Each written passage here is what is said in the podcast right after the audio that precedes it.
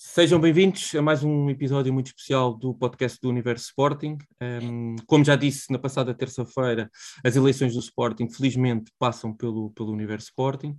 Tal como nessa passada terça-feira que tivemos aqui connosco o candidato da lista C, o Nuno Souza, hoje temos connosco o Ricardo Oliveira, da, da lista B, que muito agradecemos que tenha aceito o, nosso, o nosso convite. A entrevista um, terá a duração no máximo de uma hora e meia. E mais uma vez será conduzida pelo José Ribeiro, jornalista, sportinguista, não canso de dizer, ex-chefe de, de, redação do, do Record. Uh, José, passa a bola, agora é contigo. E Ricardo, mais uma vez, obrigado por ter aceito o convite. Obrigado, Will. Boa tarde, vamos uh, uh, então avançar com esta entrevista a Ricardo Oliveira, candidato pela lista B às eleições no Sporting, num, num dia estranho para nós europeus, que vemos a, a guerra bater-nos à porta mais uma vez e, e, com as consequências que isto pode ter, um, até para aquilo que, que, vamos falar, porque nada, nada deixa de ser afetado por uma situação destas. Mas, uh, Ricardo, uh, gostava de lhe dizer que li o seu programa e deteto no seu programa, na minha opinião, e corrigir-me-á uh, se entender que eu estou errado, três, três pilares uh, que, que, fazem digamos, uma, uma diferença grande das suas propostas para as propostas das outras listas. Uma, a inovadora ideia da, da cidade esportiva Sporting, é algo curiosamente hum, já João Rocha falava hum, na década de 70. Outra, outra alteração significativa passa por contrair um empréstimo forte que permita ao Sporting eh, resolver não apenas a questão dos VMOC, mas também uh, permitir estabilidade uh, na gestão financeira do, do, SAD daqui para a frente, e um terceiro pilar também diferente, que tem que ver com a parte institucional, que se prende com, com a alteração da forma de, de olharmos os órgãos sociais, portanto, fazendo a, a, separação do Conselho Fiscal uh, e criando também uma espécie de um Conselho uh, disciplinar, que a mim pessoalmente como sócio nunca entendi muito bem a lógica do Conselho Fiscal e Disciplinar ser um, um, apenas, porque nada tem a ver uma coisa com outra, uma coisa tem a ver com análise de contas, outra coisa tem a ver com, com o gerir as questões disciplinares uh, do, dos sócios e, portanto, acho que foi sempre um facilitismo histórico da parte dos clubes terem, terem as coisas desta forma uh, e, portanto, são três uh, situações completamente distintas daquilo que, que, vimos até agora. E por isso eu começava e, e, optava por tentar esmiuçar da melhor forma estas três vertentes, porque no resto, digamos que são conceitos de gestão que estão aqui em, em disputa. Um acha que deve gerir assim, o outro assado, mas estas três, eh, digamos, estes três pontos são diferenciadores. Eu, ontem, na, no debate uh, das três listas, uh, percebi que o Ricardo Oliveira abriu um pouco o véu em relação a esta cidade esportiva, explicando nomeadamente que ela só poderia ser realidade ou nos conselhos de Odivelas ou, nos, ou no conselho de, de Oeiras, em primeiro lugar por proximidade uh, às instalações do, do, Sporting e em segundo imagino, e, e, nesse caso porque Sintra ou Loures já ficavam um pouco uh, fora, fora de mão uh, e por outro lado porque os conselhos de Lisboa ou Amadora que ficam mais perto não têm essa disponibilidade de espaço para, para uma estrutura de tal envergadura. Estou a ler corretamente a, a vossa ideia? E agora, José Ribeiro, tudo spot on. Só há uma coisa que eu não sei se faz parte das outras duas que por não me, por não me, por não me lembrar, se calhar faz, mas para mim é muito importante, uh, que é uh, unir os sportinguistas, uh, que é uma coisa muito importante. Eu, eu, eu, eu numa, numa, segunda fase, ok, pronto. podemos falar sobre isso e porque okay. é que não, não, não, não, não destaco isso. Mas a cidade esportiva, imagina um centro uh, onde todo o universo sporting desportivo possa coabitar. Tem que moldes? Olha, uh, nos, nos, nos moldes que que, não coabita hoje em dia. Ou seja, uh, como sabe, provavelmente melhor que eu, as modalidades do Sporting estão repartidas por uma série de locais. Umas que começam, começam mais cedo, outras que os atletas já entram um bocadinho mais tarde, em que a formação não é feita desde tão cedo, outras que são praticadas, mas são praticadas quase socialmente só, uh, não vou dizer socialmente, mas aquele, aquele, aquela modalidade de que o, pai paga, paga a sua mensalidade para o filho participar naquela modalidade e, e se calhar ainda dá três vezes por semana, ou ir à ginástica, etc., mas não tem na sua mente que aquele atleta vai ser um atleta profissional amanhã e etc., gosta que ele faça desporto. E, portanto, tudo isso no Sporting está, está, está espalhado por todo lado. Não digo que é por culpa de ninguém, atenção, mas, mas, é, mas é a realidade. E o que eu quero é juntar todas as modalidades, incluindo o futebol, uh, num mesmo espaço, que possa ter, obviamente, sinergias um, uns desportos com outros, umas modalidades uh, com as outras, e onde nós possamos uh, fazer a formação desde os mais jovens, poder fazer a formação até do, do, do ponto de vista daqueles que praticam desporto e têm, e têm possibilidade de o fazer, têm possibilidade de lá chegar, têm possibilidade de, de pagar alguma coisa, mas também, se calhar, algum desporto para outros uh, menos uh, favorecidos. Uns provavelmente, provavelmente não, serão uns num regime em que chegam, e daí a importância de serem perto, perto de Lisboa, não só para poderem competir a Alvalade ou a João Rocha, ou o que quer que seja, até porque muita da competição dessas camadas mais jovens será mesmo ali, provavelmente, mas outros que seja fácil, tenha, tenha fáceis acessos, ou seja, nós sabemos que para ir para uh, Alcochete, por exemplo, um miúdo que tenha sete não vai, porque vai para o Estádio Universitário de Lisboa, já sei, pronto, um miúdo numa idade mais tenra que não tenha carta iniciados a que vai para... Por exemplo, não é? Que não, que não tenha carta de condução, uh, como é que ele pode ir uh, para Alcochete e vir todos os dias, aquelas horas, etc. É, o, é o, o, Sporting, não sei se sabe, o Sporting fornece transporte para, para esses miúdos. Certo, então o Sporting fornece transporte para alguns desses miúdos, mas se calhar podemos ter mais miúdos se em vez de ser o Sporting a, a, a fornecer esse transporte, ser fácil, isto é, isto, isto é, isto é está, digamos, está em todos os, os, os manuais, não só. Para as pessoas perceberem, o facilitismo é como uh, imaginarem o centro de treinos do, do, do Once Rival no Seixal, que tem o barco exatamente à porta. Portanto, à porta, já qualquer, viu? Qualquer miúdo sai de Lisboa, apanha o barco e, e, no barco, e, é? e, e, sai à porta do, do centro de estágio. Tinha que ter um local onde tivesse essa valência de transportes e de fácil deslocação. E essa, e essa é a ideia, exatamente, para mais pessoas poderem chegar a nós, para aqueles que têm dúvidas se querem inscrever o filho no Sporting ou não, ou a filha, não é?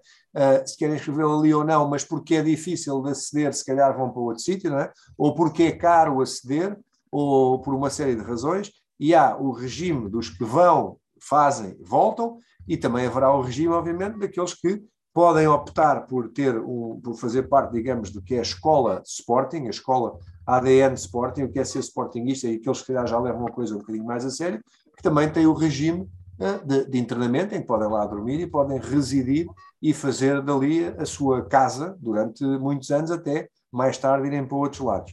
A competição, numas camadas mais jovens uh, na, da formação, uh, em todos os desportos, repito, uh, é, é, feita, é feita ali.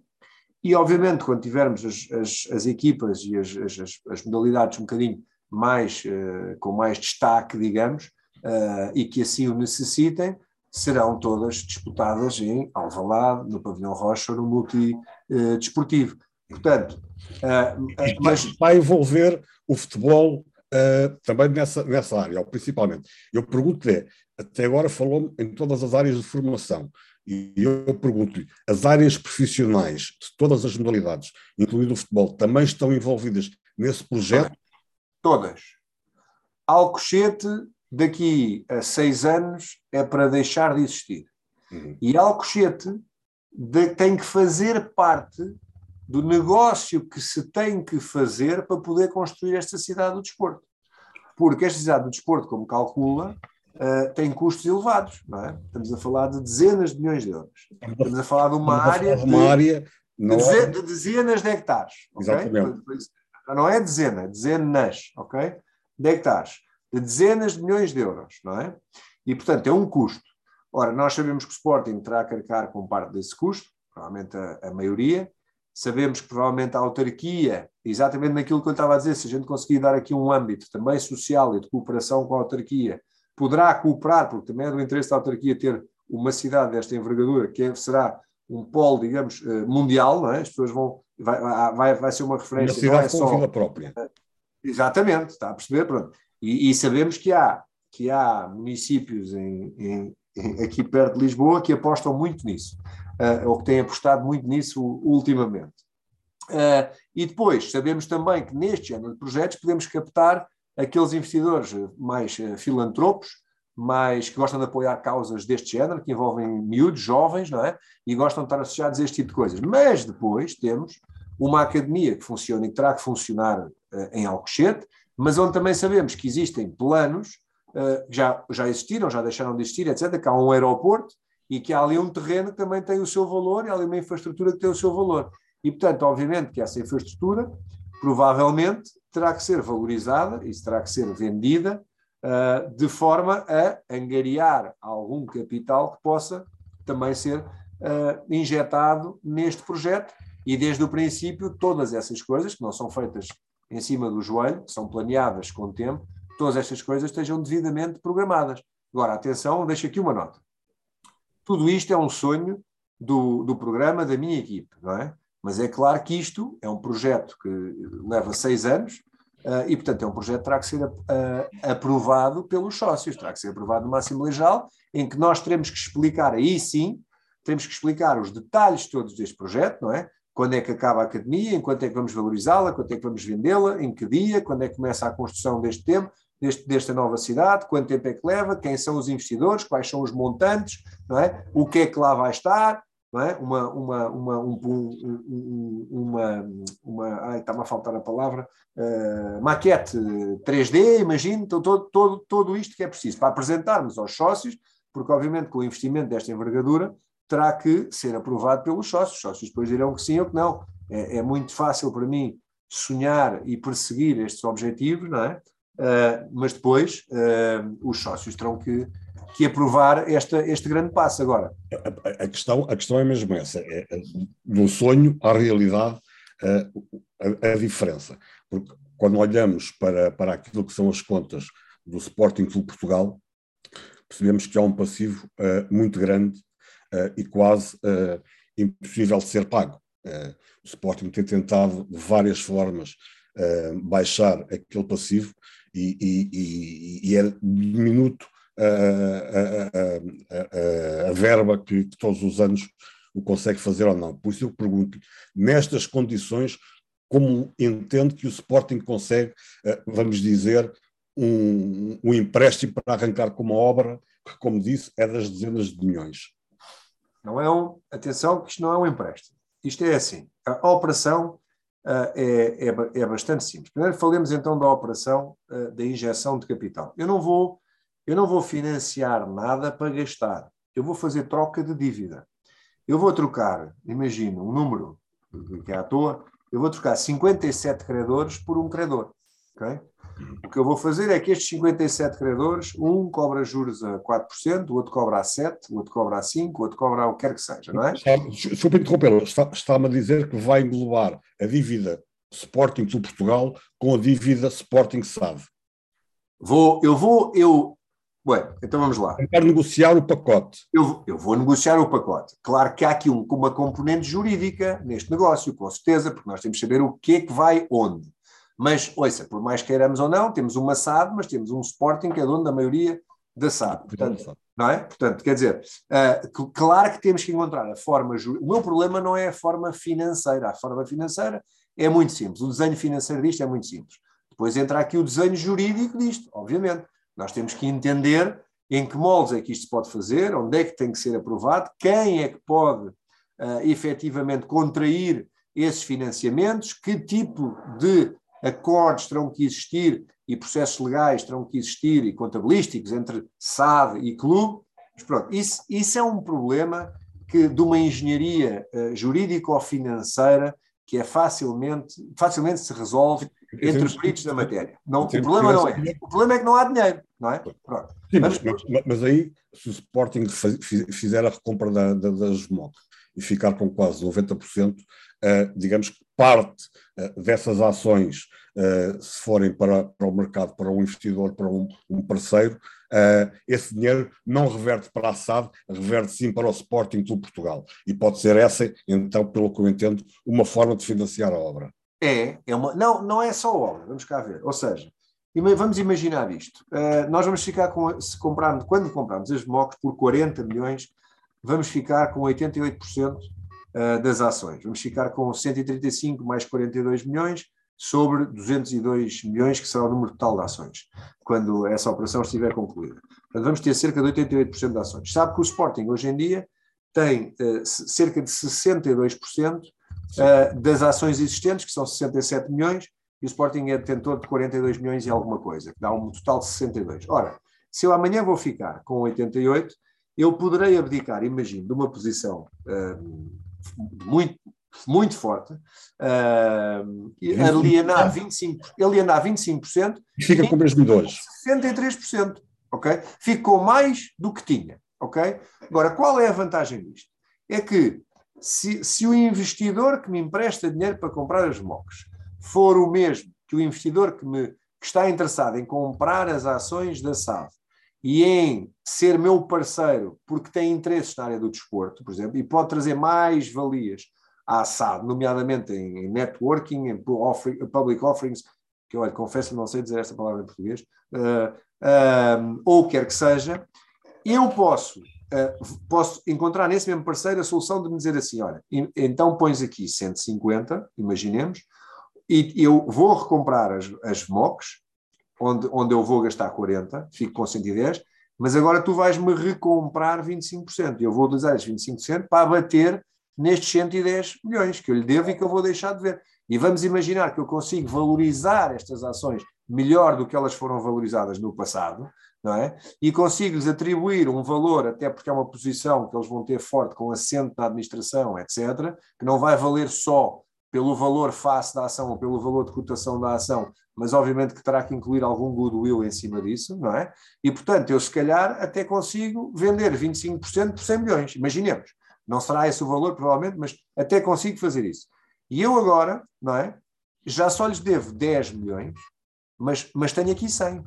Mas é? tem qualidade das ações. Resolvi o problema, fiquei com 63% das ações, ainda tenho aqui 100, não é? E tenho um parceiro que tem 25%, que eu já tenho hoje em dia, não, não altero nada, ainda fiquei com 1%. Ah, tenho o Oldim. O Oldim, é? por exemplo, não é? Pronto. Que vai, que vai ficar. Uh, Uma bem, residual. Os acordos, mas se isto acontecer da maneira que nós estamos aqui a discutir, ficará diluída e terá uma porcentagem uh, inferior àquela que tem hoje em dia. Portanto, o Sporting, com esse dinheiro, e não necessariamente com esse dinheiro, mas com esse dinheiro, ganha aqui um balão de oxigênio, que pode, lá está. Esses, esses 100 eh, milhões podem servir, eu já só devo 10, não se esqueça. Claro. Esses 100 milhões podem servir para pagar dívida, podem servir para novos investimentos, podem servir para garantir que o Sporting tem um ano ou dois de gestão tranquila, ou podem servir para parte dele ser alocada ao início de um projeto como a Cidade do Desporto. Porque nós sabemos que a Cidade do Desporto custar 100 milhões de euros, ou 200 milhões de euros, o que for entre, se for 100 milhões de euros, eu não vou pagar 100 milhões de euros no primeiro dia da cidade do desporto. É? é uma construção faseada. E, portanto, se eu. Porque começar, a seis anos. Diga? Eu, eu, eu, é uma operação a seis anos que é o tempo de, que leva para concluir. Uh, estimado que leva para concluir. Uh, de vez em quando em Portugal, como sabe, há umas derrapagens nas obras. Ah. nós no Sporting vamos. Financeiras e temporais. Isso, exatamente. Pronto. Mas nós no Sporting somos gente eficiente e, e não, isso não vai acontecer. Não, não, tanto, basta ver, basta ver a derrapagem no, no custo do estádio para perceber que não somos assim tão eficientes. pronto. Mas pronto. Mas vamos passar a ser. Vamos passar a ser. É isso que nós pretendemos, é melhorar, não é? Vamos, vamos tentar melhorar e fazer as coisas como, como aquelas a que nos propomos.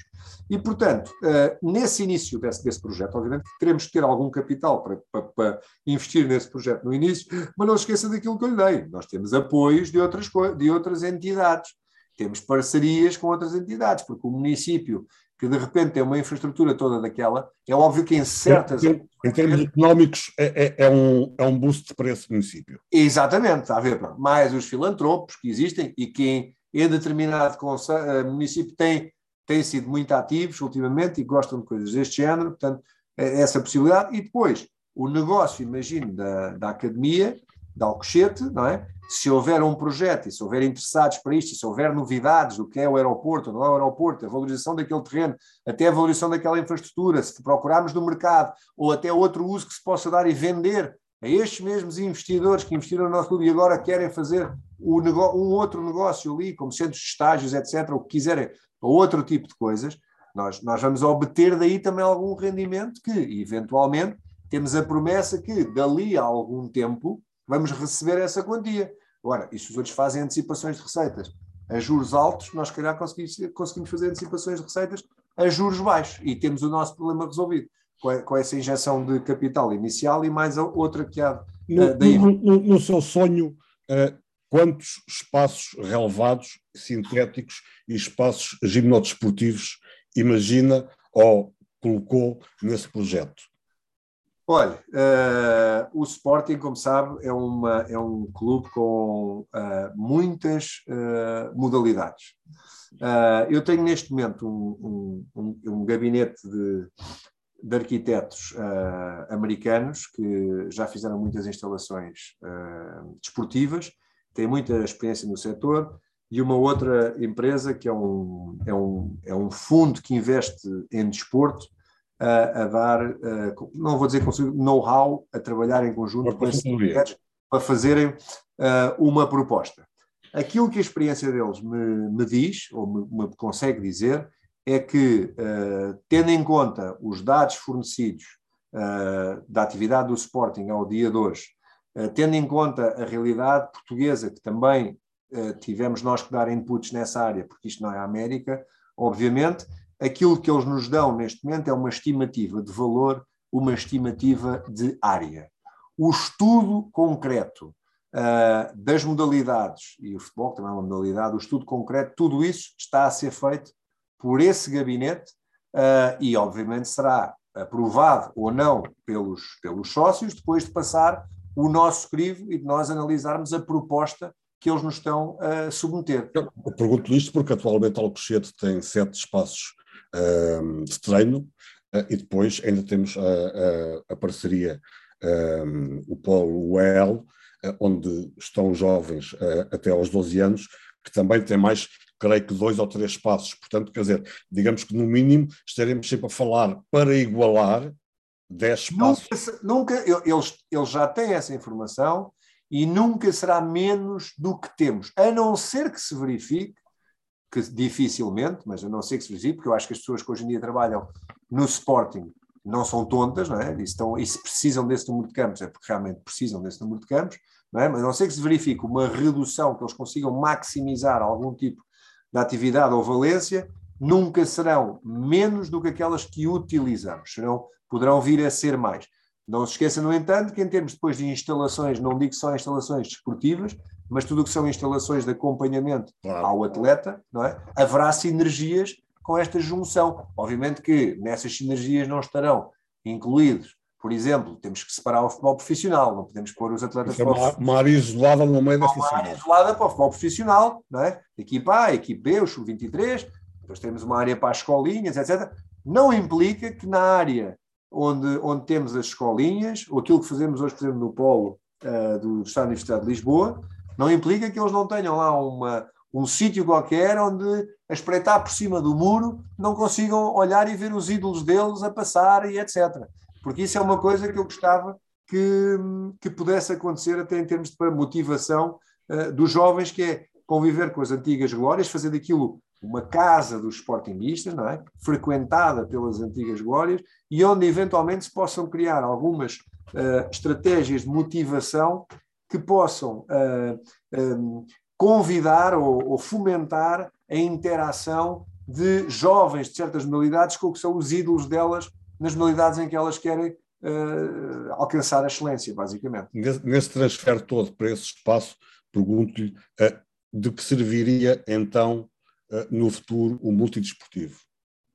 Serviria para a competição, porque ouça, Uh, são, são, são muitas modalidades. O, o multidesportivo, uh, o pavilhão para, uh, tem para competir, serve basicamente para competir uh, escalões de formação do futsal, do basquete, do handball, não pode ser competições profissionais. Certo. Como, como, como, como, como lhe digo, nós vamos tentar que o máximo de competição amadora, entre aspas, seja feito nesta cidade do desporto. Não quer dizer, porque essa infraestrutura não está focada na formação. Formação sem competição também não existe, como é óbvio, não é? Uh, a, a, competição é onde nós vamos medir-nos, saber o que é que nós somos em relação então, ao. Terá que haver pelo menos um espaço com bancadas. Ah, exatamente. Não será um espaço com bancadas da mesma dimensão que temos, por exemplo, um pavilhão João Rocha, ou que temos um multidesportivo. Será aquilo que é adequado àquela modalidade, não é? E a atração que aquela modalidade tem pelos espectadores e pelos pais e pelo, por essas pessoas, não é? Uh, o multidesportivo é um apoio, não é? É um, é, um, é um apoio, e hoje em dia também é um apoio, não é? Não, hoje em dia o multidesportivo é onde treina uh, diariamente a equipa profissional de handball e a equipa profissional de futsal. A equipa de hockey patins treina no, no pavilhão João uh, a equipa de, de voleibol creio que também treina no multidesportivo, a de basquetebol não lhe consigo dizer onde treina. Mas, portanto, quer dizer, o multidesportivo serve para todas as modalidades em termos de treino profissional, menos para o hockey patins, pela questão das tabelas, que é a única modalidade que treina no João Costa. Mas eu, o que eu lhe digo, atenção, eu estou-lhe a dizer, as formações são, competem na, na, na, na cidade do desporto. Hum. Tudo aquilo que já são uh, categorias ou níveis mais. Uh, não, mais... Nós, nós não estava a perguntar por, por, pela competição, desculpa, eu estava a perguntar em termos do dia a dia de treino, porque se o futsal, o handball, o basquete e o vôlei também vão treinar nessa cidade desportiva, então o espaço que há no multidesportivo deixa quase de ser utilizado. Não. Porque é aí que eles treinam hoje. Não, deixa de ser utilizado. Realizam-se lá jogos, realiza-se a competição profissional. Não, é? não, não, no multidesportivo não pode. É não, não, não, espera aí, espera aí. Pavilhão João Rocha é onde nós fazemos a nossa competição uh, profissional, correto? E treinos do hockey patins. Pavilhão, o, o multidesportivo. multidesportivo.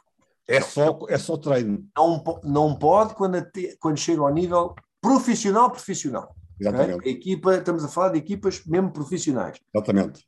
Mas olha, se eu, se eu tiver jogos de equipas uh, de, jo de, de, de júniores ou uma coisa qualquer, eles podem, eles podem competir no multidesportivo. Sim.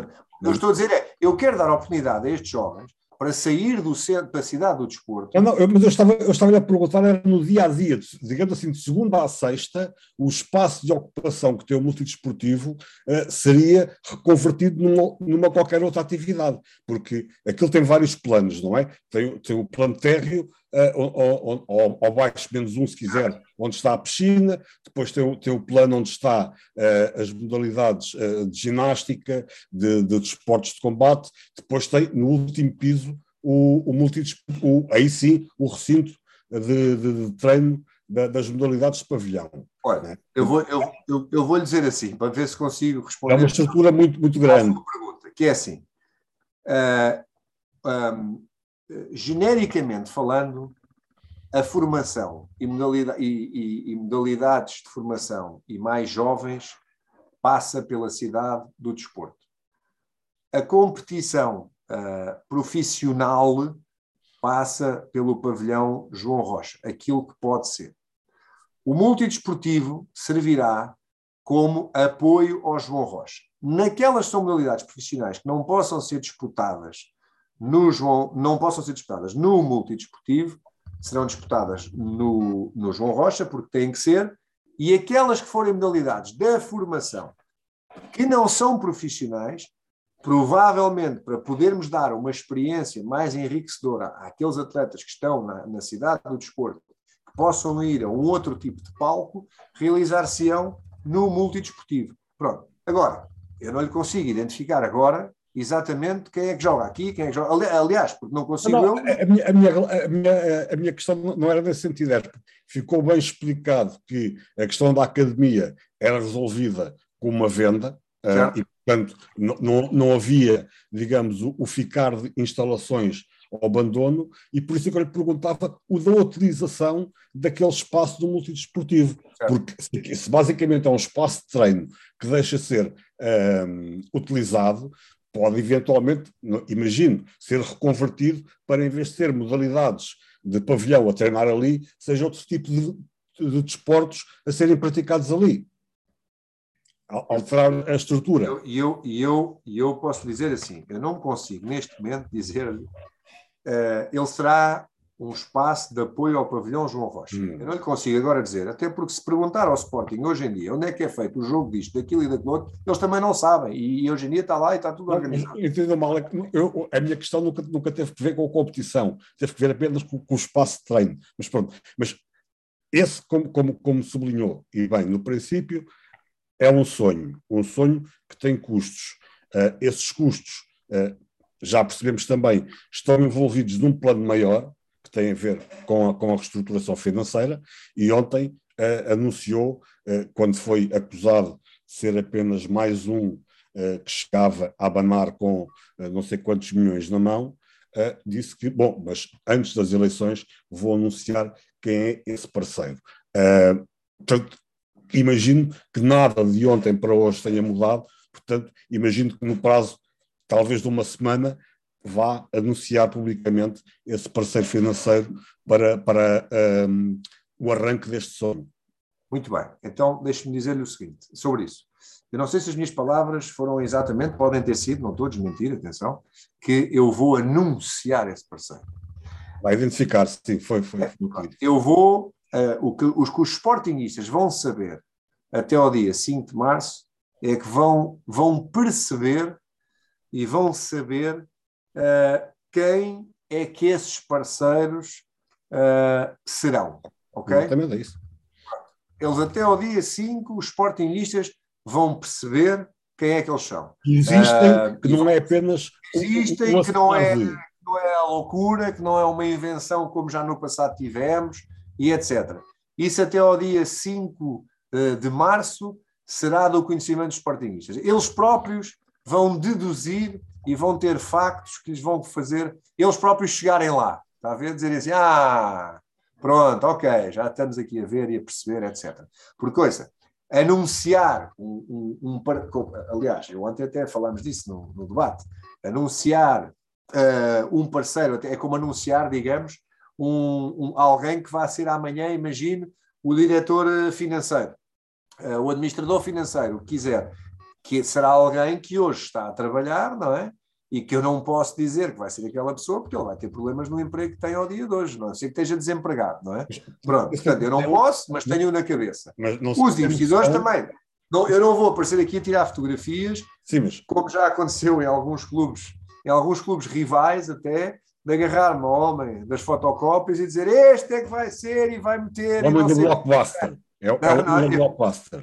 Eu não, eu, não fa, eu não vou fazer um espetáculo desses, não estou cá para isso, estou para apresentar o meu projeto. Agora, aquilo que lhe digo mais. Mas tem noção, desculpe interromper, tem noção que, por exemplo, em 2018, um, o, o João Benedito tinha exatamente o mesmo dilema que o senhor, ou seja, tinha um diretor financeiro que estava no mercado que não poderia anunciar e que houve um, uma certa desconfiança, uh, havia desconfiança em relação àquilo que poderiam ser os conhecimentos uh, da, do Conselho Diretivo proposto pelo, pelo João Benedito em relação às questões financeiras e, portanto, era importante saber o nome desse CFO. Certo. que ele não anunciou exatamente por isso, porque era alguém, eu curiosamente até sei perfeitamente quem era essa pessoa, sei perfeitamente que estava, que estava era uma pessoa da banca Uh, e, e, e, que estava a trabalhar, portanto, obviamente Também. não podia ser uh, uh, anunciada. Ele foi penalizado de certa forma com isso. Digamos que, se calhar, o Ricardo tem a vantagem de, sendo um gestor, não gerar essa desconfiança em relação a, a, a, finanças, mas a verdade é que as pessoas são sempre muito desconfiadas dos nomes que não são anunciados, não é? Pois, é verdade, mas olha, como, como sabe, que já percebi que sabe, que sabe que o João Medito tinha isso. Eu não tenho o João Medito como mentiroso e, e nessa altura, quando ouvi dizer isso, nunca tive uma dúvida que ele teria uma pessoa. Na vida há sempre pessoas que vão confiar mais em nós, menos em nós. Nada, nada que nós possamos fazer. Temos é que respeitar os compromissos que temos com as pessoas em primeiro lugar. que é. Quer dizer, não, eu, não, eu não vou pôr a carreira de uma pessoa em perigo só por causa de estar a pensar que alguém pode não confiar em mim. Não, a minha vida não, não, é, não é dessa maneira. Eu, eu não paro pelo que as pessoas possam pensar de negativo. As pessoas que acreditam numa coisa na vida devem perseguir os seus sonhos e devem lutar pelas coisas em que acreditam. Okay? Eu acredito neste Sporting grande, como uma cidade do desporto, profissional, bem gerido, unido, todos a lutarem no mesmo sentido, equilibrado, sem problemas financeiros e com equipas competitivas em Portugal e internacionalmente. Eu acredito nisto. Sei qual é o trajeto. Ouça, eu, ainda nem, eu, eu nem sequer lá estou ainda, não é? Portanto, isto é como tudo. Eu, eu, por exemplo, analisando as contas do Sporting hoje em dia, só posso fazer projeções do que é que vai ser. Eu não sei o que é que vai ser. Posso fazer projeções e, ainda para mais, não tenho informação, é limitada. Sobre uh, pessoas, eu tenho a minha lista apresentada. Se quiser saber, também já, acho que já disse ontem, ou disse numa entrevista qualquer, não sei.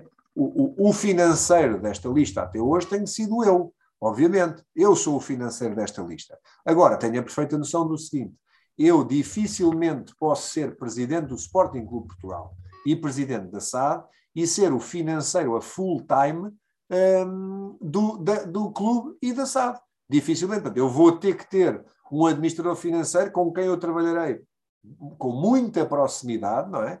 Mas é alguém que vai ter esse trabalho todo para depois os dois, provavelmente em conjunto, chegarmos a conclusões. Senão e não esse, tem tempo para nada. Futuro, e esse futuro investidor que, que seu poderia também ser ele, uh, digamos, uh, incluído na administração da SAD, quando o, o fala desse, desse parceiro, uh, vê-o como administrador executivo ou como se passa hoje com a Oldimo, tem alguém no Conselho de Administração, mas que não é executivo? Olha, dificilmente alguém, uh, já, como, como, sabe, o número de, de administradores é, é bastante maior do que, do que um ou dois ou três, uh, na própria SAD. Isso até está regulado por lei, quanto é que pode Não, eu pergunto só porque a Oldimo tem, de facto, a Oldimo fez o negócio que fez. Nomeou um, um, administrador, mas esse administrador nunca foi executivo. Foi, foi, certo. houve momentos em que esteve na, na, nas instalações da SAD, houve momentos até que não esteve sequer uh, uh, lá. José Ribeiro, uh, dificilmente alguém nos coloca 100 ou 200 milhões de euros na mão sem ter capacidade de decisão. E fica a assistir, não é? Claro. Uh, portanto, acho que uh, eu, não, eu não poria, se fossem os meus 100 mas será, um, mas será um entre 5 ou um entre 4. Claro, claro, mas não, ele vai mandar relativamente, ele vai claro. poder sentar-se e vai poder uh, votar, não é? E assinar ou não assinar, dependendo das responsabilidades do que quer que esteja em cima da mesa. Claro que sim. Agora, ninguém vem. Aliás, eu falei-lhe disso disto. Eu não quero só um investidor que venha trazer dinheiro. Quero um parceiro. Não, eu quero um parceiro. Eu quero um parceiro na área do desporto. Eu quero um parceiro que nos traga mais valias na área do desporto. Okay? Imagine, que não é, imagine, uh, imagine que era, por exemplo, uma Red Bull. Okay? O José Ribeiro sabe o que é que a Red Bull tem nada a fazer no mundo do desporto. Não é só no futebol. É hoje, é o, segundo, é, é hoje o segundo melhor é, posto de futebol a seguir ao, ao é? City.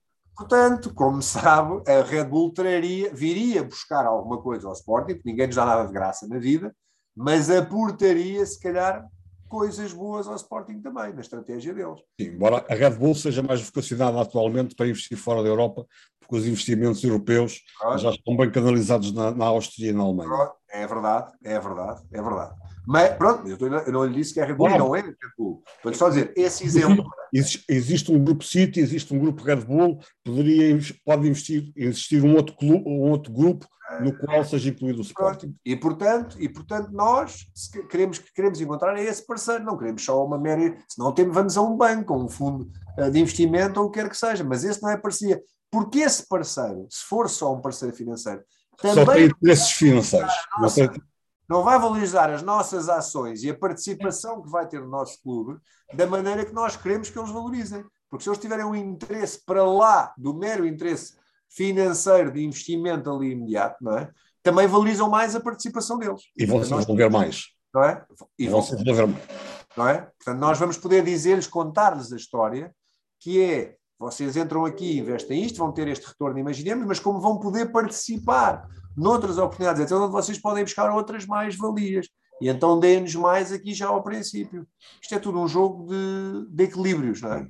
Uh, acabamos sempre por pagar, não é? Ou por receber. Uh, às vezes é um bocadinho mais à frente, outras vezes mais no fim. Vezes, por é por é. pagar é. e receber, eu passava para o, para, o, para o, segundo tema, que tem que ver com, com a questão uh, financeira, porque fiquei apenas, de certa forma, surpreendido ontem quando, quando ouvi uma declaração um, de Frederico Varandas, que eu compreendo aquilo que ele, que ele, queria, que ele queria dizer, mas que uh, factualmente não é bem assim como ele diz. Uh, quando ele disse, quando, quando estava a falar do Sporting estar hoje melhor ou pior do que em 2018. Uh, eu compreendo que, num, estado geral, está melhor, porque tem equipas mais competitivas, equipas mais vitoriosas, uh, mas uh, a, a, verdade é que os factos financeiros dizem-nos exatamente o contrário. e nenhum de vocês conseguiu ou, ou teve a, a percepção de rebater isso. E eu, eu e o tempo, José Ribeiro, e o tempo que a gente não tinha. Pois, porque a questão é esta.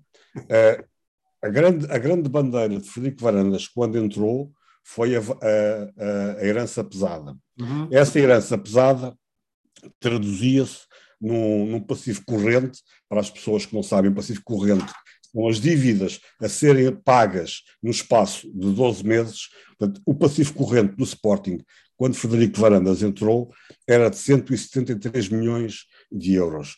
O passivo corrente atual do Sporting, que nós conheçamos, porque temos que perceber que só conhecemos até agora o, resultado apurado do primeiro trimestre de, de 21-22, não sabemos como foi o semestre todo, uh, porque esses números ainda não foram divulgados, mas em setembro de 2021 o Sporting tinha um passivo corrente de 211 milhões de euros. Uhum. Evidentemente que esse passivo corrente envolvia aí os 26 milhões do empréstimo obrigacionista que vencia em novembro. Portanto, se retirarmos esses 26 milhões aos 211 que havia de passivo corrente, o Sporting terá, se não pagou mais nada, terá atualmente 185 milhões de passivo corrente. Ou seja, tal como eu escrevi num, num blog do, do Sporting uh, há coisa de um ano e meio, uh, pela, por aquilo, não, não, era, não, não é que eu, que eu seja formado,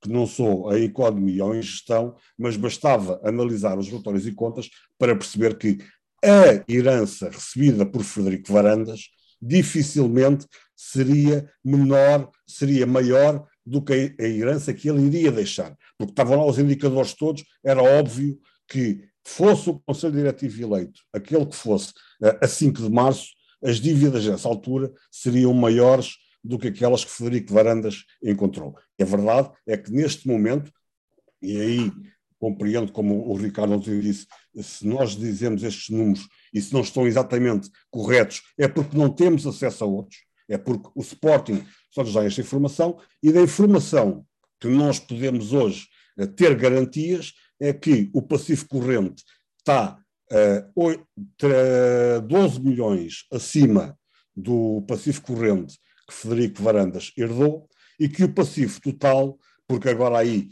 vamos descontar os 26 milhões do empréstimo obrigacionista, mas vamos acrescentar 40, 40 milhões que são do, do, do passivo não corrente por novo empréstimo obrigacionista que fizemos e, portanto, isso vai nos situar o passivo total nos 308 milhões de euros contra os 282 milhões que Frederico Varandas uh, herdou. Portanto, uh, este está tudo bem, pode ser está tudo bem ou está tudo melhor em termos desportivos, está tudo melhor em termos de cotização, está tudo melhor em termos de merchandising, e aquilo que de facto levanta uh, a, a grande questão é isto.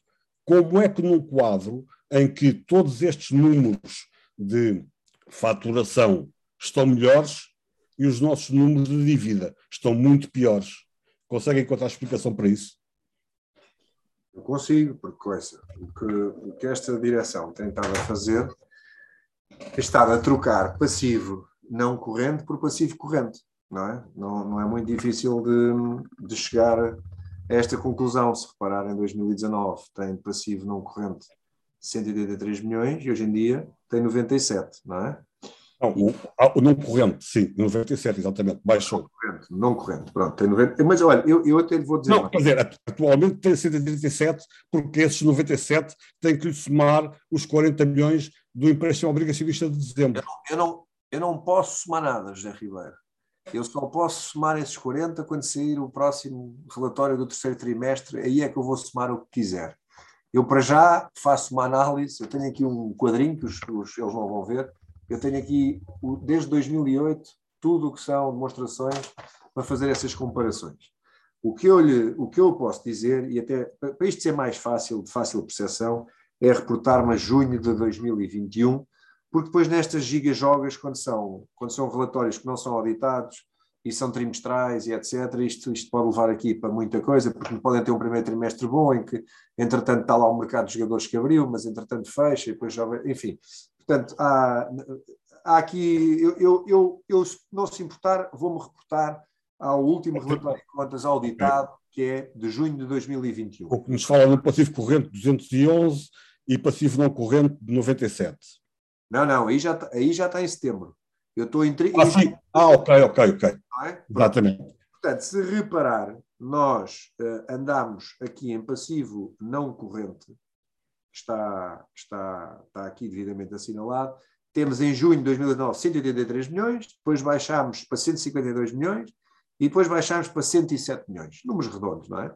Portanto, repare que há aqui um decréscimo uh, gigante em passivo não corrente. Quem olhasse para isto que é a rúbrica que dá jeito à, ao atual Conselho Diretivo olhar e divulgar, não é?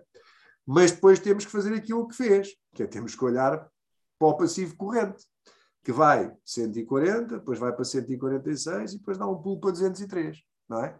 Pronto, portanto, há aqui uma troca. Qual é o problema deste, grande desta troca? É que há bocado falou-me em, em reduzir o passivo.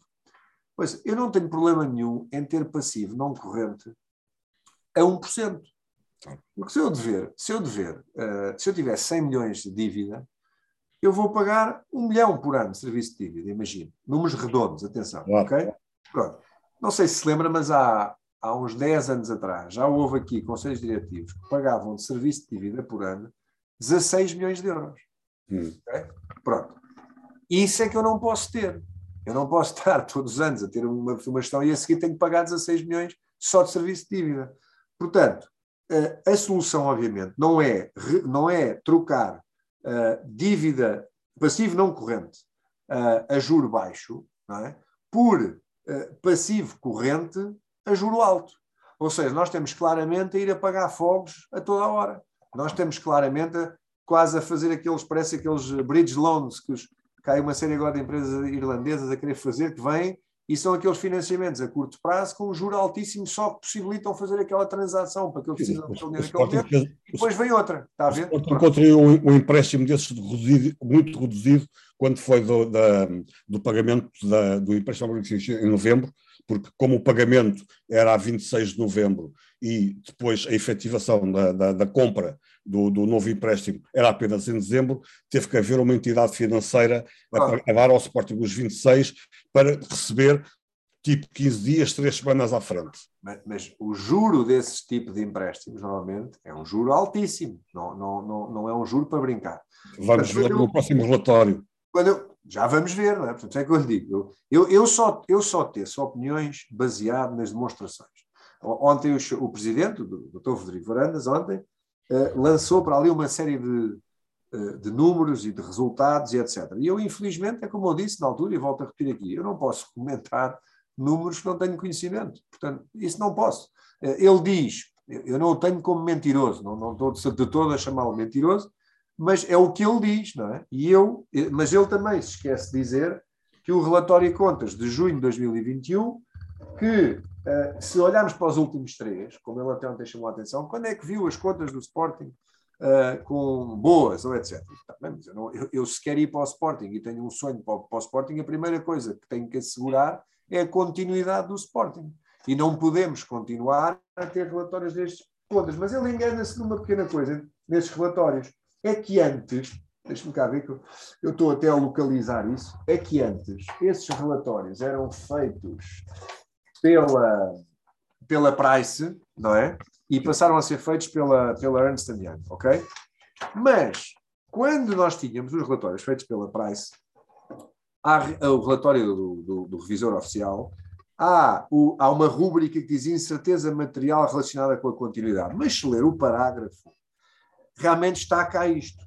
Diz, eh, em 30 de junho, as moedas financeiras apresentam um capital próprio negativo, incluindo o resultado líquido negativo tal. Portanto, é, digamos, um alerta, dizendo que o passivo corrente superior ao ativo corrente em 90 e tal milhões, não é? No entanto, conforme divulgar a nota 1 do anexo, contendo as nossas demonstrações financeiras foram preparadas com base na continuidade. Bem, enfim, ou seja, diz não nos diz claramente, embora seja nessa rúbrica, mas diz, cá, cá esta situação, mas, mas na rúbrica de, da tal incerteza material, mas não é muito grave. Em 2018, diz exatamente quase a mesma coisa, ok? É praticamente igual pela Price. Em 2020, 2021, a Ernst Young já vem dizer uma coisa que, já, que não dizia anteriormente, que as outras não diziam é anteriormente. É colocar em causa. A, a... Já diz mesmo assim: incesa material relacionada com a continuidade, é a mesma rúbrica, ok? Mas no parágrafo já diz mesmo: estas condições indicam que existe uma incerteza material que pode colocar dúvidas significativas sobre a capacidade da entidade se manter em continuidade. E mais, e, os revis... e, o, e o Conselho Fiscal, uh, que tem que fazer o seu Mas relatório, faz esse alerta. Não é? Faz alerta. Diz que não tem nada a opor ao que foi apresentado neste Pelo relatório económico. Okay? Pronto, portanto, o, o, próprio Conselho Fiscal, de certeza que são gente séria, não é?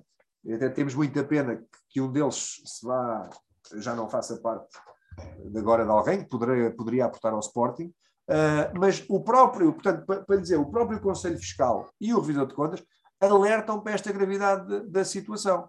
Portanto, eu obviamente que estranho todas estas boas uh, notícias e boas, quer dizer, se forem verdade, fico muito feliz. Como calculará, como fico sempre feliz com tudo o que acontece de bom ao Sporting. Fico muito feliz.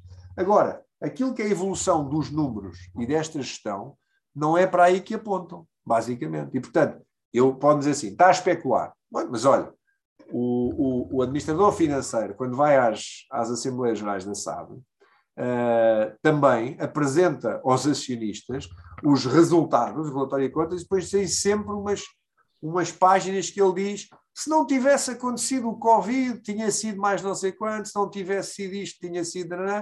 E anda para lá especular. Eu até já tive algumas intervenções com ele, dizendo Uh, olha, é que nós, em relatórios e contas, não são para especular, são o que são. E daí eu tenho pedido o favor de discutirmos o relatório e contas de junho de 2021, que é o último que nós temos auditado e aprovado pelos sócios, finalmente, ao fim de algumas, de algumas tentativas, não é? Pronto. Portanto, é, é sobre esse que eu me pronuncio. Agora, a situação financeira do Sporting é boa. Uh, para o doutor Frederico Varandas, se calhar é porque ele se calhar saberá coisas que eu não sei, não é? E gostaria de saber, porque sou acionista, ou então, obviamente, que a interpretação dele dos dados, alguém está, está a alimentá-lo com estas coisas, o que ontem deu para perceber, porque percebeu-se que, que eu, eu, ontem não podia perder os três minutos que tinha em cada intervenção a esmiuçar cada número que o Dr. Frederico Varanza tirou para o ar. Não é? Todos eles são contestáveis. Se eu tivesse a possibilidade de ter um debate frente a frente com o Dr. Frederico Varandas, coisa que parece que não vou ter. Uh, se eu tivesse essa oportunidade, todo o número que ele atirasse para cima da mesa, obviamente que eu provavelmente o rebateria, não é? Porque, há, um, há, um, há um que é muito estranho, há um que é muito estranho, eh, e, e, e, até, e aliás, dito com a ligeireza uh, que foi dita, uh, devia levar as pessoas a pensar um pouco, que é quando ele diz que tivemos que pagar 45, 47 milhões de impostos referentes ao primeiro semestre. Bom, os, os impostos que o Sporting tem que pagar referem-se maioritariamente a, a, a questões do, do, futebol profissional. Ora, o futebol profissional, para poder competir na época 18-19, teve que fazer prova de não dívida ao Estado uh, até 30 de junho.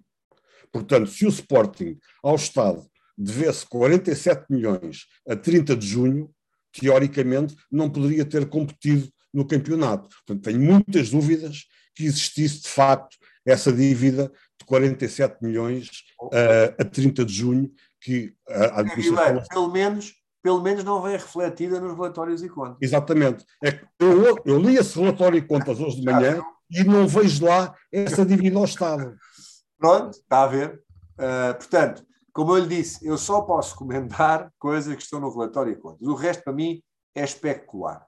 Porque até os relatórios e contas, muitas vezes, deixe-me dizer isto sobre, sobre este mundo da contabilidade, etc. Quem sabe efetivamente o que se passa uh, nas empresas é a pessoa que está lá uh, com os papelinhos todos e a analisar aquilo tudo e está, e está, a juntar isto tudo.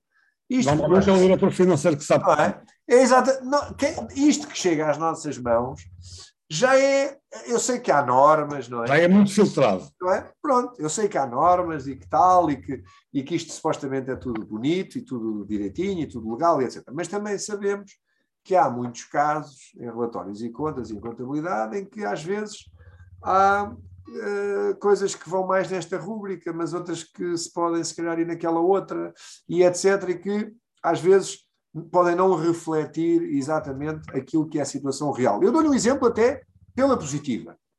Nós sabemos que no futebol, nós num balanço do futebol, e isto por si só eh, quase atira abaixo todas as demonstrações financeiras, sabemos que o ativo intangível jogador, não é? Eh, que venha da formação, vem registado como zero, é? e sabemos que temos ali um jogador que o valor de mercado dele podem ser 50 milhões, e mas esse valor não vem ali refletido. Claro. E nós dizemos assim, pô, mas eu, por exemplo, num, num prédio, posso dizer, posso solicitar a alteração da mais-valia desse, desse, desse imóvel, dizendo que ele está registado a 10 milhões, mas hoje em dia vale 30. E eu posso fazer essa alteração, mediante certas regras, até eu posso fazê-la. Se calhar por isso. Então, o, quando, o, faço, quando eu faço isso, tem que ir a resultado depois líquido. Atenção, porque há ali uma mais-valia, não é? Pronto. Okay. Mas, se calhar por causa disso é, é, que o Presidente se referiu aos valores uh, inscritos no Transfer Market, que vale o que vale, uh, para referir que este era o plantel mais valioso. Está aí mais um erro do Presidente que eu não mais tive um erro, o, o, o, plantel 17-18 no Transfer Market era mais, uh, era, tinha uma avaliação bem superior. E é Mas... outra coisa que aconteceu e que eu mais uma vez digo, não será certamente intencional. Então, eu, eu acredito que são informações que lhe são passadas de forma errada. Não será, não. E, e que ele não é responsável não, por acredita naquilo que lhe estão a, a, dizer. Mas, mas, mas, mas quem, ele tem que ter cuidado com quem está a passar as informações e com o que diz. Porque pronto, nós não sabemos que essa, sabemos que essa não é a área dele. Era o que faltava, um presidente ter é? ter o domínio total de todas as áreas. Não é? Mas não pode vir dizer que é o plantel mais valioso e somar os, o, o, valor dos jogadores todos e não reduzir aquilo que é o valor, por exemplo, de passe em que só temos 50%. Claro. Está a ver? Claro. Portanto, se nós fizermos o valor real, não é o valor do jogador, mas o valor. Nem sequer, nem sequer, pode, nem sequer pode incluir o, o, valor do Pablo Sarabia, porque não é sequer nosso jogador. Pronto, pronto. Portanto, lá mais uma. E depois comete outra falácia aqui do, do, do, do que tem a ver com contabilidade financeira é que o valor do transfer market não é o valor que nós podemos comparar com o valor contabilístico. Exatamente por aquilo que eu lhe acabei de dizer. Portanto, é, o, é o valor da apreciação desportiva. Desportiva. Como nós estamos a analisar um relatório e contas, eu não posso analisar um relatório e contas e dizer que afinal o transfer market diz não sei o quê, portanto isto está mal. Ok? Essas situações resultam sim, acontece muito, quando são aquisições, mergers, etc., em que nós temos que ir ver qual é o goodwill que existe naquela empresa, não é? É uma marca que tem muito goodwill, que é muito conhecida, tem ali uma mais-valia, não tem o registro da marca que ela foi criada internamente, não foi comprada, etc. E, portanto, podemos ali atribuir valores que chamam depois, vêm na transação, vêm como goodwill e, e, muito bem. Neste caso, nós estamos a apreciar relatórios e contas. E, portanto, quando eu discuto com o Dr. Frederico Varandas as contas do Sporting, eu tenho que me cingir ao que aqui está no relatório e contas. Claro. Ele não pode. E, mas se ele vai por esse caminho, que é dar credibilidade a um site que é o Transfer Market, que eu nem sequer me queria atrever, embora o consulte muitas vezes, mas sei que vale o que vale, não é? Se ele vai por esse caminho, ele também tem que se lembrar que ele não é detentor de 100% de todos os passos de todos os jogadores do plantel, não é? E, portanto, esses jogadores não são dele, ok? Se ele quiser dizer que o valor dos jogadores que estão dentro do campo, que estão avaliados nesse valor, sim, mas o que é que isso me interessa? Eles, se tiverem esse valor então, e são emprestados, eles não são meus, não é? Ou eu, ou eu, eu não os vou vender. Estou apenas a servir de montra para, é? para, para Pronto, estou a ser, até estão a servir de montra para outro clube, os vendem depois mais tarde por mais dinheiro. Portanto, mas eu, como lhe digo, eu tenho que ser justo aqui, eh, e eu acho que às vezes essas afirmações têm a ver com o desconhecimento uh, da área e como é que se fazem estas avaliações e etc. E não, e não, e não interpreto isso como, como má fé. Só, só, para fechar esta parte financeira, colocava-lhe esta questão, uh, porque também aflorou ontem, e, e parecia-me evidente que assim fosse, que é, nesta operação financeira que pretende montar, pretende também utilizar uh, o contrato com a nós como colateral, porque apesar de procurar um parceiro, uh, imagino que um parceiro, para lhe colocar disponível uma verba tão elevada, pretenderá colaterais de dívida. Eh, e entendo, pelo que disse ontem, que esse colateral de dívida será o contrato com a nós. Confirma-se? Não. não. Eu não no, meu, no, meu, no meu programa está exatamente que eu quero uh, de dois em dois anos, uh, ou seja, eu quero não ter que antecipar mais nada até nós batermos certo com o ano. Não, não, isto não é, não é, antecipação de receita, é dizer ao, ao, ao parceiro, ao investidor, se eu não conseguir pagar nessa data, pode executar este colateral. Que tipo de colaterais é que se envolver neste, neste empréstimo? Olha, prefiro pagar aos investidores e dar colateral em matéria, e uma vez que eles são da área, prefiro não ir àquilo que é uh, o que são as minhas garantias, o meu ativo uh, garantido, ou seja, isso nós sabemos que a não ser que a nós vá à falência, não é? É dinheirinho em caixa. Eu prefiro é. que uma vez, uma vez que o, que o investidor é meu parceiro e está no setor, eu prefiro que essas garantias sejam dadas com mais valias geradas pela participação deles em negócios que envolvam jogadores, por exemplo. Ah, portanto, fazer, fazer, fazer algo como, como em 2012 tinha a nova expansão uh, e a Oldimo, que era um investiu 20 milhões, outro investiu 4 milhões e meio e tinham percentagem de mais-valia de passos de jogadores. Exatamente. Hum. Muito menos arriscado uh, para o Sporting, mais arriscado para eles, mas eles é que têm a obrigação também de conhecer o meio e o negócio e também podem daí retirar mais valias, não é? Hum. Daí podem retirar mais valias Agora, mais uma vez, vou dizer: atenção, que isto que eu estou. Atenção, eu quando falo, falo sempre em aspectos financeiros. Estrutura, estruturar as coisas financeiramente. Depois, todas as soluções que nós temos têm que ser vistas e revistas pelo que são os gabinetes jurídicos para ver se estamos a atuar de acordo com a legislação em vigor. Portanto, todas estas montagens de negócios e de garantias, etc., têm que cumprir aquilo que uh, é permitido por lei e que está e que é algo uh, e que é algo que, que, que, ainda é viável. Nós sabemos que houve uh, e houve alterações na lei, como na, naquela na, na third party ownership, portanto, não é? que deixou de ser permitida. Pronto. Mas não é disso que eu falo. Eu não quero que não, já sei que amanhã vão já dizer, epá, isso não se pode, não. Deixou de ser possível a titularização no, nos espaços. Não deixa de ser possível ter mais valias numa venda desse espaço. Nada, da mesma maneira que a banca pode reter uh, dinheiro, supostamente, que os contratos têm com o Sporting, quando há a venda de um jogador que pode dizer que se vocês venderem este jogador por 5 milhões, têm que pôr aqui um milhão de lado, etc. Não é? Nada me impede de fazer essas negociações. Pronto. Portanto, é, é, basicamente, eu prefiro dar esse tipo de garantias do que as garantias sólidas que eu tenho, porque isso eh, eu não, eu não quero, não é, esse, não é esse o meu plano. O meu plano é deixar em 2026, quando acabar o mandato, dizer assim: vem aí 2027, vem aí 2028, 2026, 2027 e 2027, 2028, que é quando acaba o contrato da nós, e o presidente que entrar, se não for eu, vai chegar aqui e vai ter, a sua, vai ter as suas receitas a nós para receber nesse ano e para receber no ano a seguir, ano que o contrato acaba. Esse é o plano, é isso que eu quero. Hoje em dia não é isso que temos, porque o Dr. Frederico Fernandes ontem disse que uh, já só havia dois anos de receitas antecipadas. Há, há, há meia dúzia de meses atrás, na última Assembleia Geral da SAD, não foi isso que disse uh, o administrador financeiro. Uh, disse que eram dois anos e, e muito, e, e, mais alguma coisa, que, que fez parecer que seriam dois mais perto dos três, ok?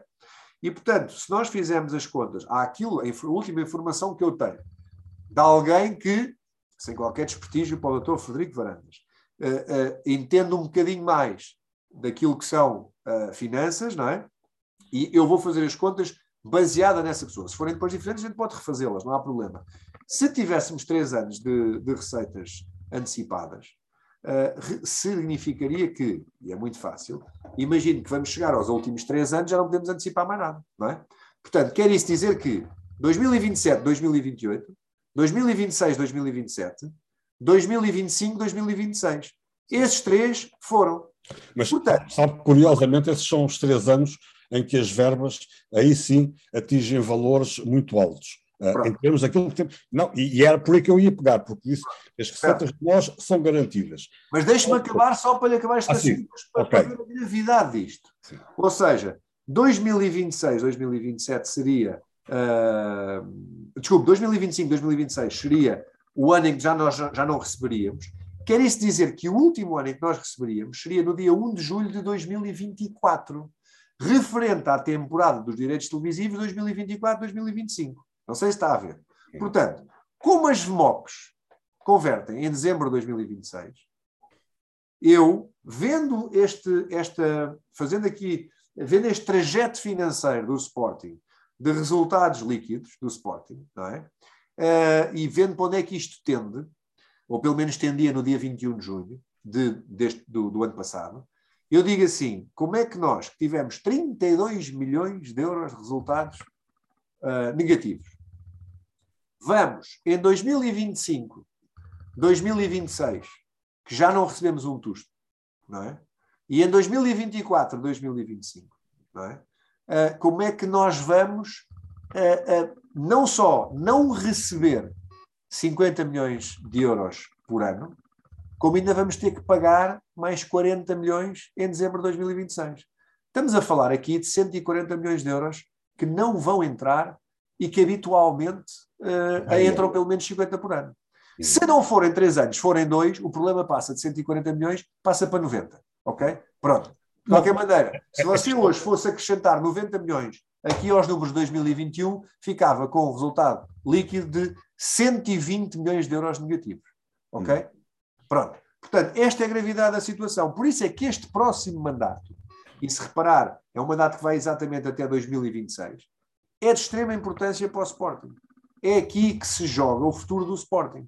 O que for feito neste mandato, financeiramente, é o que vai determinar o futuro do Sporting nos próximos 20 anos, basicamente. Ok?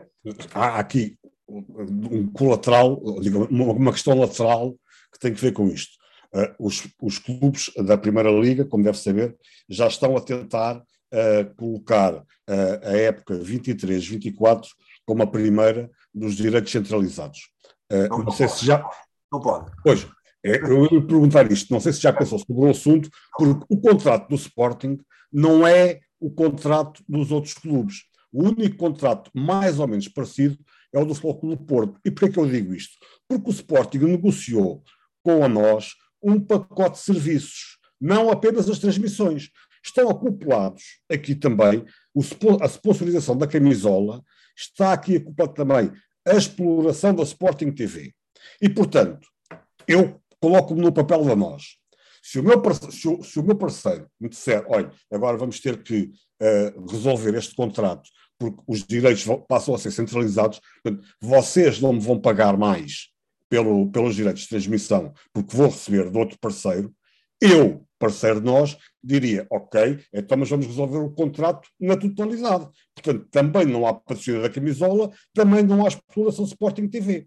E o que estamos aqui a falar é que, falou nas últimas três épocas deste contrato, são exatamente as únicas épocas em que os valores deste contrato de transmissão televisiva superam os 30 milhões de euros. São 30 milhões,4 uh, em 25, 26 e depois em 27, 26, 27 e 27, 28 são 34 milhões de época. Mas. Os direitos só. São os direitos. Mas o patrocínio das camisolas, que é 25, 26, estará a 8 milhões e meio, nas duas últimas épocas estará a 9 milhões e meio. Portanto, estamos aqui a falar de verbas muito altas. E, portanto, a questão é: acha possível, uh, pelo aquilo que conhece o mercado, a nós aceitar de ter os direitos televisivos para negociar e, aliás, já, já abdicou uh, durante três anos do patrocínio da camisola, revendendo esse patrocínio uh, à, à, Betano. Portanto, também não estará muito interessado, interessada em manter este contrato exatamente nos, nos valores uh, em que eles estão. E, portanto, como é que o Sporting pode fazer para se defender uh, desta eventual resolução total do contrato da nós? Olha, primeiro, deixe-me encarar isso por outra perspectiva, que é a seguinte. eu, por acaso, tive uma conversa com o secretário de Estado sobre esse tema, uh, informalmente e porque, porque estávamos juntos numa ocasião, uh, e ele até na altura me disse, vamos finalmente amanhã passar na Assembleia a votação, não lembro se ia passar no dia seguinte, se me disse que tinha passado no dia anterior, isso já não me lembro bem, mas disse que então os direitos televisivos lá para o ano tal, tal, tal. Mas atenção, a lei pode ser aprovada e pode entrar em vigor quando for, não é? Mas atenção, que há contratos que foram estabelecidos antes e os contratos são para se cumprir. E se há uma lei criada e que vai uh, imiscuir-se em tratados uh, que foram feitos anteriormente, tem que haver aqui mecanismos de compensação para nos adaptarmos a essa lei. E, tanto, e nem o Sporting Uh, não, não há qualquer liga que possa dizer ao Sporting: olha, agora tens que eliminar o teu contrato de direitos televisivos com nós, porque isto agora tem que ser centralizado, etc. Porque nós aqui, os outros clubes, decidimos.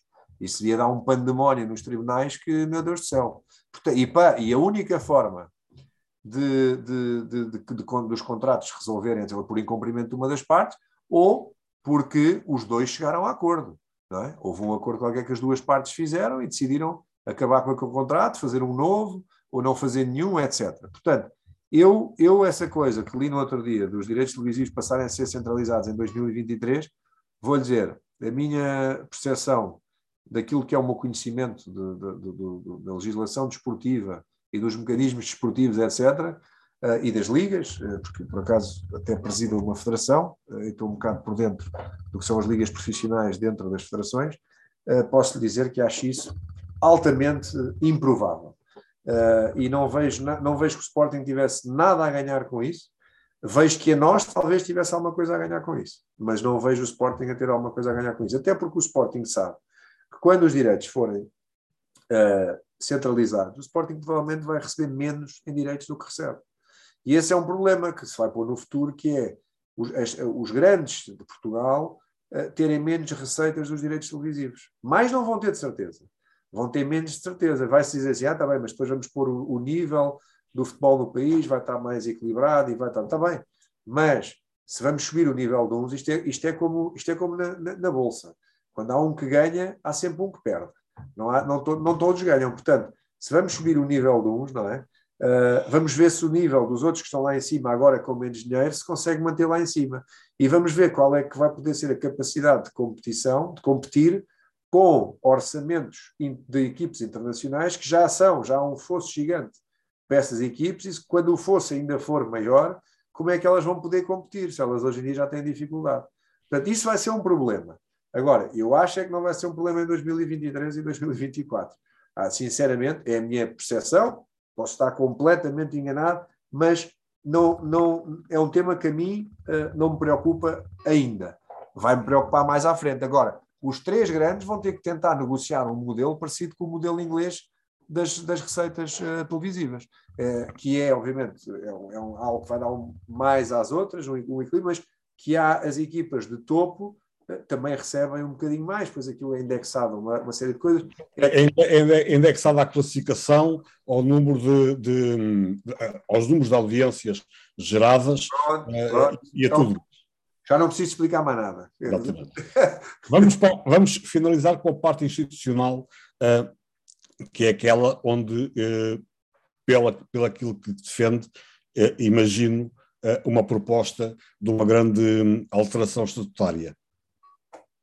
Sim. Bem, defendo, defendo, defendo, olha.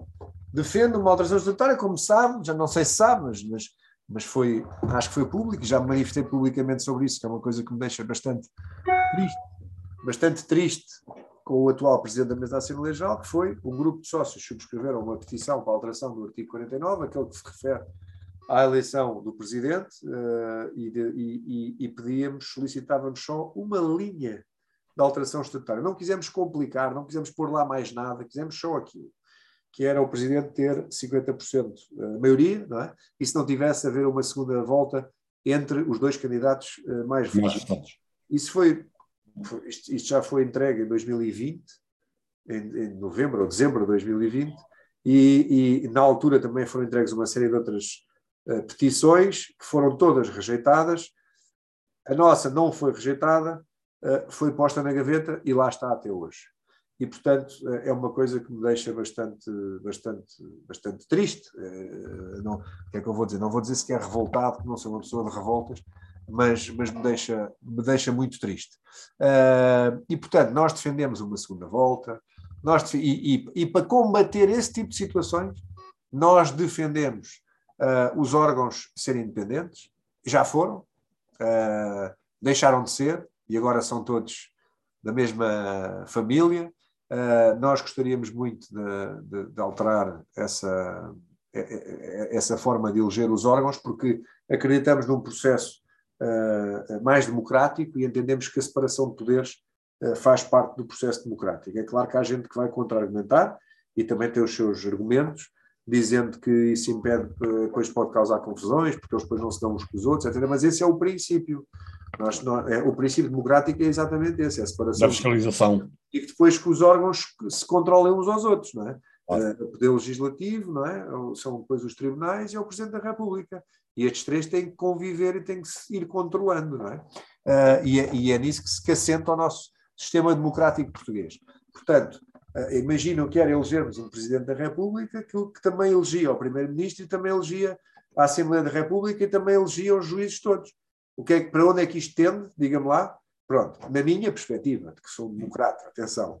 Portanto, também defendemos essa, essa alteração estatutária e mais, acho que é. Eu não sou, não sou advogado, não sou jurista, uh, não, é, não é a minha área, mas defendemos todas aquelas alterações estatutárias que possam possibilitar uh, um melhor funcionamento uh, do, do, clube e, e da SAD, obviamente. Tendo em conta, no entanto, que existem coisas que possam parecer evidentes ou que alguns possam defender como são necessárias, que nós não discutimos porque uh, entendemos que nunca acontecerão, não é possível, porque da forma que o sistema está montado, não, não poderão nunca andar para a frente. E, portanto, não, não, não tocamos nessas. Uhum. Agora, naquelas que entendemos que a curto prazo ou ao prazo de um mandato possam ser refeitas e revistas, é claro que isto são propostas estatutárias, mas vamos aproveitar este período para, ao fazermos estas, vamos propor uma verdadeira revisão estatutária aos sócios, estes são aqueles pontos principais que nós gostávamos de ver alterados nos estatutos. Só isso. E agora chega aquela parte da União para lhe perguntar. Um, que me lembro, e, e frequento o Alvalade há décadas, o Sporting nunca foi um clube unido. A única coisa que sempre nos uniu a todos foi o emblema e as nossas equipas desportivas. Porquê, é, como é que acha que alguma vez vai conseguir unir os Sportingistas se eles já demonstraram variedíssimas vezes que não se unem. Olha, é difícil unir, unir sportinguistas quando os obriga a entrar descalços no estádio, sabe? É muito difícil. Eu também não me uniria. Se me obrigasse a entrar no estádio descalço, como é que eu me vou unir à pessoa que me obriga a descalçar-me? É difícil unir sportinguistas quando há um discurso do Conselho Diretivo ou do representante em que fala de sportinguistas que gosta mais e de sportinguistas que gosta menos, ou aqueles que quer, que opta por ouvir e os outros que não lhe interessam. É difícil haver, haver união com este tipo de discurso. Os exemplos dão-se de cima, não é? Pronto, e portanto, eu, eu até tenho um, um, quase uma, uma, uma, uma cábula quase para, para, para, falar sobre este tema de, de, união e de unir os sócios, em que, em que eu digo, olha, para ser absolutamente claro, o Sporting e os Sportingistas têm que ser capazes de enterrar o machado de guerra. Esta visão não contempla ninguém em particular, apenas reforça a ideia de que desde que respeitem os princípios, os valores e as regras do clube, todos têm lugar no Sporting. Todos têm que ter lugar no Sporting. O que gostava era que, todo, que, que, todos entendessem é que, enquanto presidente do Sporting, a minha opinião e a minha vontade não são nem serão soberanas. Serão sempre os sócios a decidir o que é e para onde vai o Sporting. O que garante é que comigo estarão sempre abertas todas as portas que conduzam à união da família Sportingista e definitivamente enterrados ou encerrados os caminhos que permitam a divisão, as quesílias e o clima de guerrilha que condiciona o sucesso do clube. Pronto, é isto. Mas, mas repare, mas repare, eh, isso é, é, é uma forma eh, diferente de dizer que é favorável, se os sócios o forem também, é favorável à tentativa de reintegração dos sócios expulsos. Mas a minha questão é, mas os sócios, os sócios foram ouvidos e decidiram expulsar. Portanto, esses sócios, a vontade desses sócios não tem também que ser ela respeitada? Claro que tem. Mas aí é que está a sua interpretação, provavelmente que é fruto de uma, de, um, de uma má redação de um parágrafo do meu programa, e eu a isso admito, porque às vezes há coisas que nos passam e que não explicamos tão bem, e que as condicionantes do tempo e das pessoas que estão a trabalhar connosco e etc., que levam a, essas coisas. Como disse há bocado, não é ninguém em particular. Agora, pois, incomoda-me, como sportingista, e não vamos agora aqui falar de nomes, porque há mais nomes de expulsos do Sporting. Claro. Podem pensar que o Sporting, os últimos dois presidentes que teve, foram expulsos. Já viu? E agora o que é que vai acabar? O Varandas, quando não for eleito, também o vamos expulsar, porque também fez uma coisa qualquer. E o Sporting vai ter na sua história mais um presidente expulso. Ou seja, uh, uh, como é que. Como é, como é, é uma coisa que. Não vendetta e vendetta. Ah, tá, vamos, de, vamos de guerra em guerra. E olha, quando começámos esta conversa há bocado, estávamos sem estar sequer a ser gravados, uh, lembra-se de ter falado na guerra da Ucrânia, já viu? Está, está em guerra. É isso que nós queremos. Acha que alguém quer que a Ucrânia e a Rússia entrem em guerra? O que é que está a faltar à Ucrânia e à Rússia para não irem para a guerra? Diálogo. Bom senso de ambas as partes. E quem é que vai pagar o preço? São os cidadãos da, da, Ucrânia, provavelmente. E vamos nós, se calhar, também pagar alguma coisa por arrasto. Está a ver? Ou seja, nós não podemos querer uh, impor nós não podemos ser os Putins do desporto, em que achamos que sabemos tudo e que isto é tudo nosso, não é? Portanto, eu falo de união, eu falo de ouvir todos, de enterrar os machados de guerra por uma vez, a ver? De, de tentar, pá, vamos lá, pensar que o que nos une é muito mais do que o que nos desune. Vamos resolver as nossas diferenças, vamos, pá, vamos dizer assim, Pá, pronto, como exatamente como um dia destes, ou como no passado, a Alemanha teve que fazer com os Estados Unidos, não é? Ou os russos, e vamos ter que fazer paz, ou como em Angola, a UNITA teve que fazer com o MPLA. Neste, neste momento, há uma coisa que garantidamente nos une, que é a Ruba Namurim, não é? É verdade. E isso é verdade. Agora, agora deixe-me só mais aqui um apor, que é a coisa mais fácil para desunir é levantar-nos da mesa de negociações. É mais fácil, não é? Eu sendo-me consigo à mesa, não estou de acordo consigo, levanto-me e vou-me embora. O que é que é difícil? É ficar à mesa até encontrarmos um entendimento.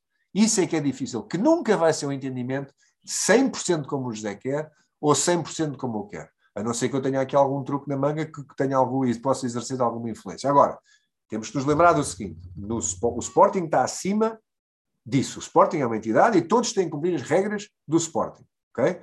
Agora, eu não quero favorecer ninguém, até porque a situação de readmissão de sócios uh, está prevista nos estatutos. Eu já fui corrigido nisto e fiz-me a culpa. O, o doutor Dias Ferreira, que é um entendido da matéria, o doutor Henrique Monteiro, já escreveram artigos sobre isso na bola, até a corrigir-me, e eu tive que dizer, tem razão, o, o, mecanismo está previsto na lei, mas, logo à partida, uh, quem tem que manifestar essa intenção Uh, o, quem tem, é, são, é, são os próprios, não é a direção. A única coisa que eu digo em, respeito, em relação a isso, que não é para falar deste ou daquele ou do outro, é dizer que eu quero paz.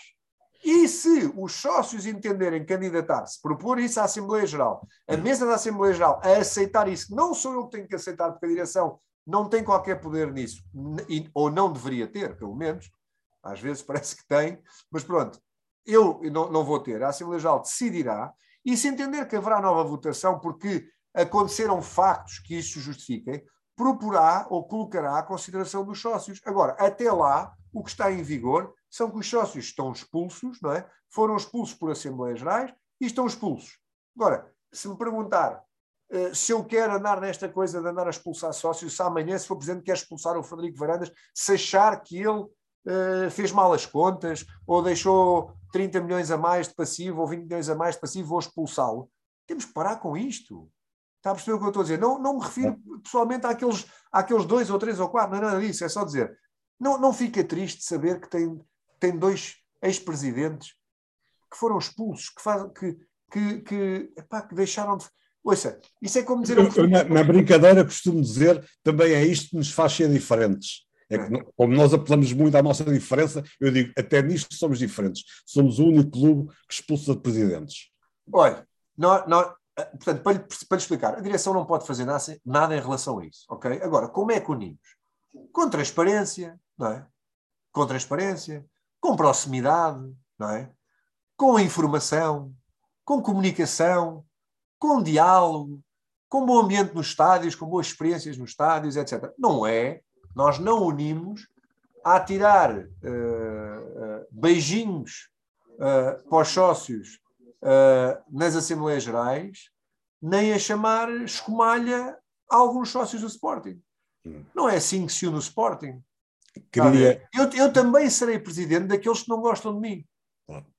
Queria, queria só para finalizar explicar-lhe que um, não, não abordei, não, não, não, não levei a conversa para a questão uh, pormenorizada do futebol profissional nem do investimento das modalidades, porque creio que essas partes uh, o, o, o, Ricardo já explicou muito bem nas, nas entrevistas que deu até agora, uh, quer aos jornais, quer ontem no debate.